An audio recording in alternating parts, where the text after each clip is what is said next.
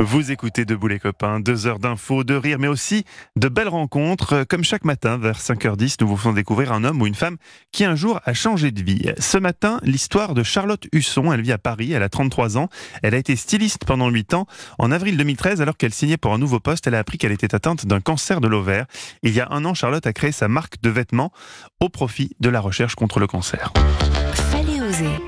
Le verdict euh, est tombé 15 jours après avoir dit que je démissionnais, que j'avais un cancer en fait à un stade euh, très avancé. C'est suivi de ça euh, deux ans de, de traitement contre un cancer de l'ovaire. Quand on m'a dit enfin que j'étais en rémission, je me suis dit que j'avais envie d'une autre vie, que j'avais envie de donner du sens à ce qui m'était arrivé, parce que j'avais quand même eu deux ans de vie vraiment ponctuée d'hôpitaux, de, chimio et enfin d'une vie vraiment différente de ma vie futile d'avant. Voilà, le changement s'est fait grâce ou à cause, mais je dis plutôt grâce euh, au cancer.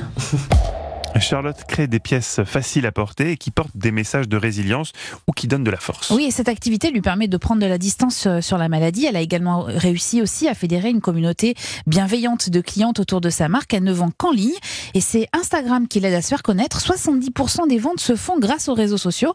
Être entrepreneuse, c'est beaucoup de satisfaction pour elle.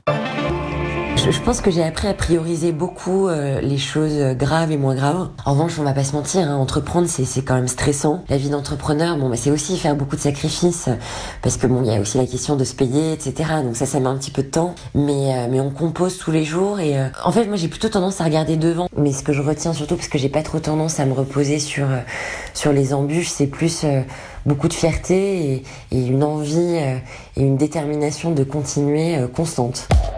Sa marque s'appelle Mister K et tous les mois, 5% du montant de ses ventes sont reversés à l'hôpital Gustave Roussy contre le cancer. Si vous aussi vous avez changé de vie et que vous souhaitez nous faire partager votre expérience, un petit mail ou un tweet avec le hashtag Europe 1.